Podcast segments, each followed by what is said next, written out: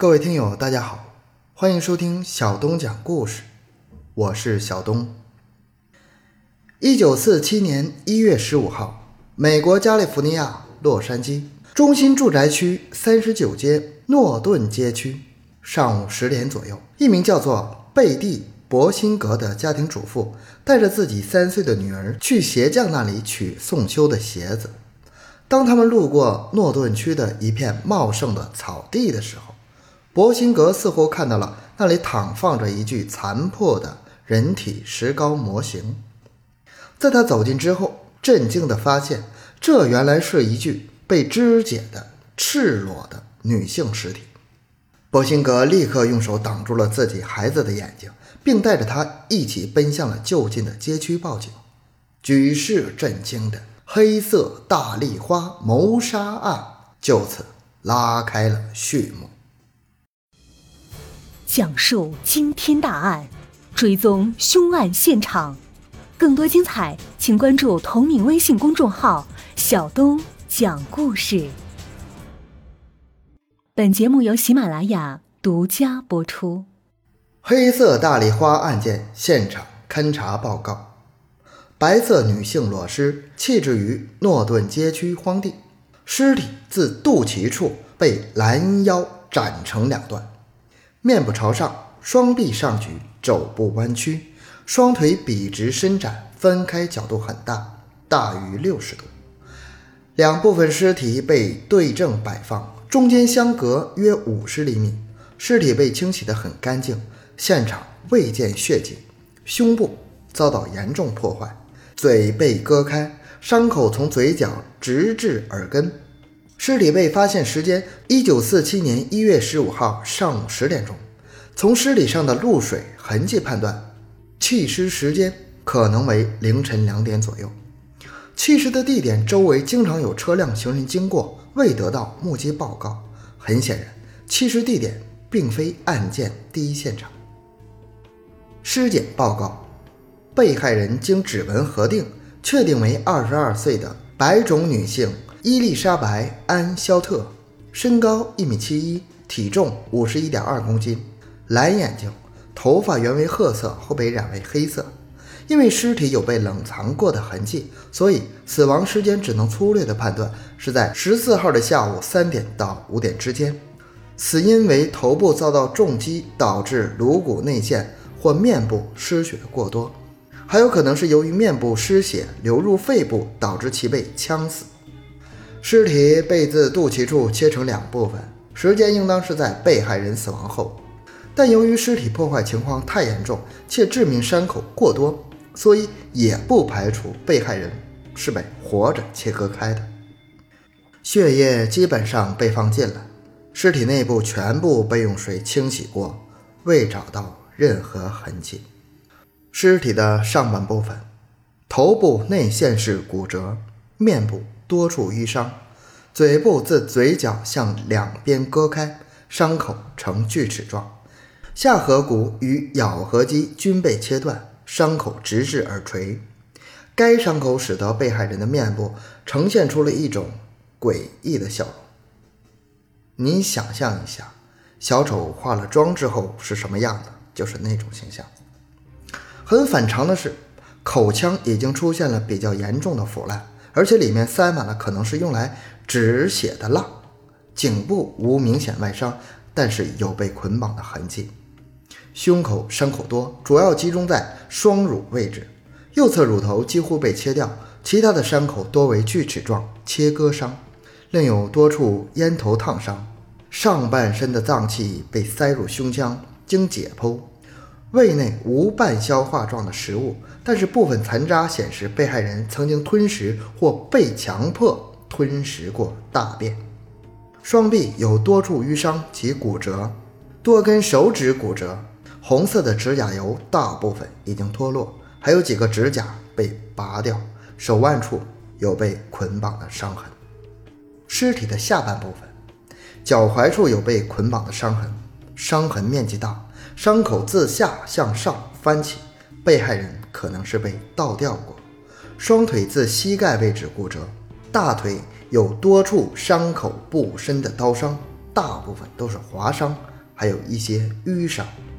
其中左大腿前侧有一个较大的伤口，生殖器无遭到侵害的痕迹，肠子等脏器被冲洗后塞入腹腔。下腹部有一个类似做过子宫切除手术的伤口，子宫被切走。总体而言，下半身的脏器丢失较多。从被害人所有的伤口判断，被害人是被用大型砍刀类型的武器分尸，其死因存在多种可能性。但是毫无疑问，他在死前被惨无人道的折磨了三十六至四十八小时。犯罪人用于折磨他的凶器应当是短刀以及棍棒等。被害人伊丽莎白·安肖特，昵称是贝蒂或贝斯，一九二四年七月二十九号出生于美国的马萨诸塞州的海德公园市，父亲克莱奥·肖特，母亲是菲比·肖特。被害人在肖特夫妇中的五个女儿中行三，其父在他很小的时候。借伪装自杀离家出走加利福尼亚，多年后打电话给其母求复合，但是被其母拒绝。贝蒂在一九四零年被送到了迈阿密，他随后辍学去酒店开始做服务生。十六岁的贝蒂已经出落得甜美动人，并开始效仿当时的偶像影星迪安娜，一身黑色的着装来树立自己冷艳的外形。少女时代的贝蒂就树立了两个理想：第一，嫁给军人。最好是空军。第二，成为一名演艺界的明星。他开始混迹于军营和海军基地附近的公共场所，并与多名军人发生过纠葛。他父亲对他的这种状态非常的反感，加之父亲在他幼年时对整个家庭的遗弃行为，最终导致了其父女关系彻底破裂。一九四五年底，贝蒂与一名叫做马特·戈登的飞行员确定了恋爱关系。戈登后被派驻海外不久，戈登的母亲给他发来电报，说戈登因为飞机坠毁死亡。该情况后被核实。贝蒂生前这段正常的恋爱关系随告结束，但是戈登已经无疑幻化成了他心中的归宿。在他被杀害后，在他寄存于长途汽车总站的个人物品中，仍然保留着记录戈登死亡的报刊文章。黑色大丽花这个名称的由来有三种说法：一，由于伊丽莎白·安肖特生前经常穿黑衣服，头发上戴着大丽花，所以因此得来这个绰号；二，其他传言称，由于肖特用大丽花装饰头发，媒体捏造了这个名字；三，这个说法是比较靠谱的，是这样的：在他失去爱人的同时，一部名叫《蓝色大丽花》的电影上映了。由于贝蒂的那身黑色装束啊，穿着黑色的内衣、内裤、外衣、裙子、丝袜、黑色的鞋，他甚至把头发都染成了黑色，还戴着黑色的廉价戒指，所以他周围的人开始称呼他为“黑色大丽花”。这个大丽花，咱们中国人可能是不太熟悉。我简单的百度了一下，以为它是什么什么什么花的呃别名或是什么。但是发现呢，它其实它本名学名就叫做大丽花，是一种菊科的植物，嗯，是墨西哥的国花。贝蒂白天徘徊于好莱坞的街头，并幻想在某天被星探发现，从此走上成为演艺明星的道路；而晚上，他则不得不从自己的白日梦中回归现实。由于他的虚荣和懒惰，使得自己一直生活在贫困线以下。他甚至付不起一天一美元的房租，他只能用自己的身体作为代价，去向任何一个对他有兴趣的男人换取食物、酒、香烟、衣物，乃至一张可以过夜的床。有证据表明，他也曾经偶尔卖淫来挣一点生活费。虽然为数不多的钱很快被他挥霍掉，但是贝蒂宁可挨饿受冻，也不愿意缩减自己在服饰方面的开支。同时，由于贝蒂的生活上的放纵以及他为人的自大虚荣，他身边几乎没有一个真正的朋友，也没有哪个男人愿意与他维持长久的关系，哪怕只是简单的肉体关系。一九四七年一月八号，他认识的一个男人收到了贝蒂寄来的一封信，信上说他已经去了芝加哥，并尝试做一名模特。这是他生前写过的最后一封信。一月九号，也就是第二天。一名叫做罗伯特·洪曼利的推销员开车送他去往芝加哥的长途汽车站，他背的行李就寄存在了这里。这也是贝蒂生前最后一次被人看到。他说他要去芝加哥看望他的姐姐，但是没有人知道他到底有没有坐上这趟长途车。直到一月十五号，他的尸体被发现。贝蒂尽管已经失踪了将近一周的时间，但没有人因此向警方报案。他在短暂的一生中希望成为人们注目的焦点，但是事实上没有任何人真正的关心他。美国联邦调查局连环犯罪部门的前负责人、全国暴力犯罪分析专家约翰·道格拉斯，在审查了验尸官的调查结果和应《泰晤士报》要求对案件进行的总结之后。道格拉斯提出了谋杀案凶手的特征：他是一名白人，年龄不低于二十岁，可能更大，受过高中教育，独居，靠双手而不是脑力谋生，擅长用刀，比如说一个屠夫，一个屠宰场工人，或者可能是一个猎人。一月二十五号，贝蒂的黑漆皮钱包和黑色的鞋子，距离其尸体被抛弃地点只有几公里处的二十五街区的一个垃圾桶内。被发现了，而在一月二十三号，报社收到了一个包裹，包裹内有贝蒂的出生证明、社会保障卡、他生前许多与军人的合影、一些名片、报道马特·戈登死亡的简报、寄放行李的寄存票以及一本通讯录。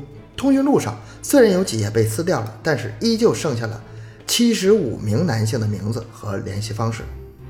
随包裹寄来的一个信笺上是用从报纸或书刊上剪接拼凑的几句话：“这是大丽花的财产，还会有信件寄来。”一月二十八号，一封短信被寄送到警署，这回是用手写的几句话：“周三，一月二十九日上午十点是转折点，我要在那里寻开心。”落款是“黑色大丽花复仇者”。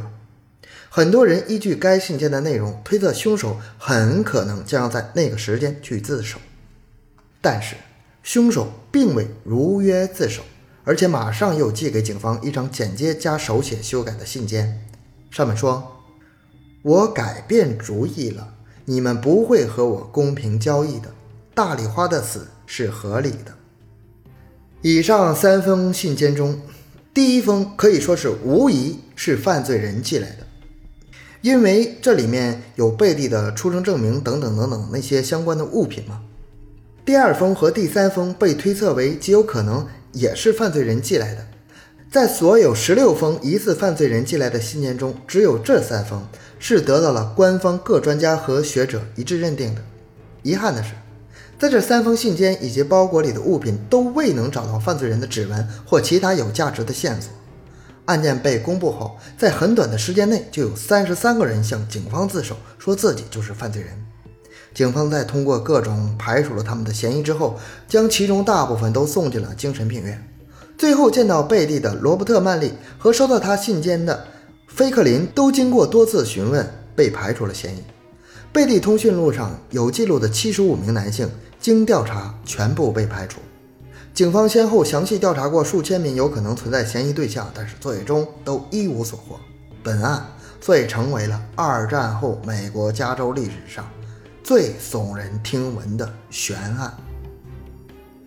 贝蒂，也就是伊丽莎白·安肖特，也就是黑色大丽花，最终被安葬于奥克兰的一处公墓中。在他的葬礼上。只有六名亲友来凭吊了这个年仅二十二岁、命运悲惨的女性。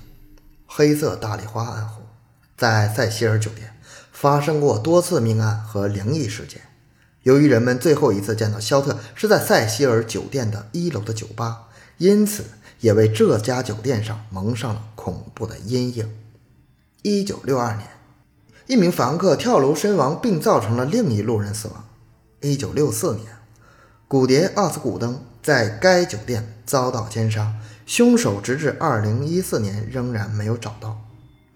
20世纪80年代，午夜恶魔拉米尼斯在酒店住了几个月，期间杀害了14个人，而杰克·芬兰杀了多名妓女。二零一零年，洛杉矶当地消防队说他在接一个求救电话时候被刺伤了，但是警方发现那根本就没有攻击者来过。二零一三年二月十九号，加拿大华裔女子兰可儿的尸体在这家旅馆的顶楼水箱被发现。好，我们黑色大丽花案件这个故事就讲完了。小东的个人微信号六五七六二六六，感谢大家的收听，咱们下期再见。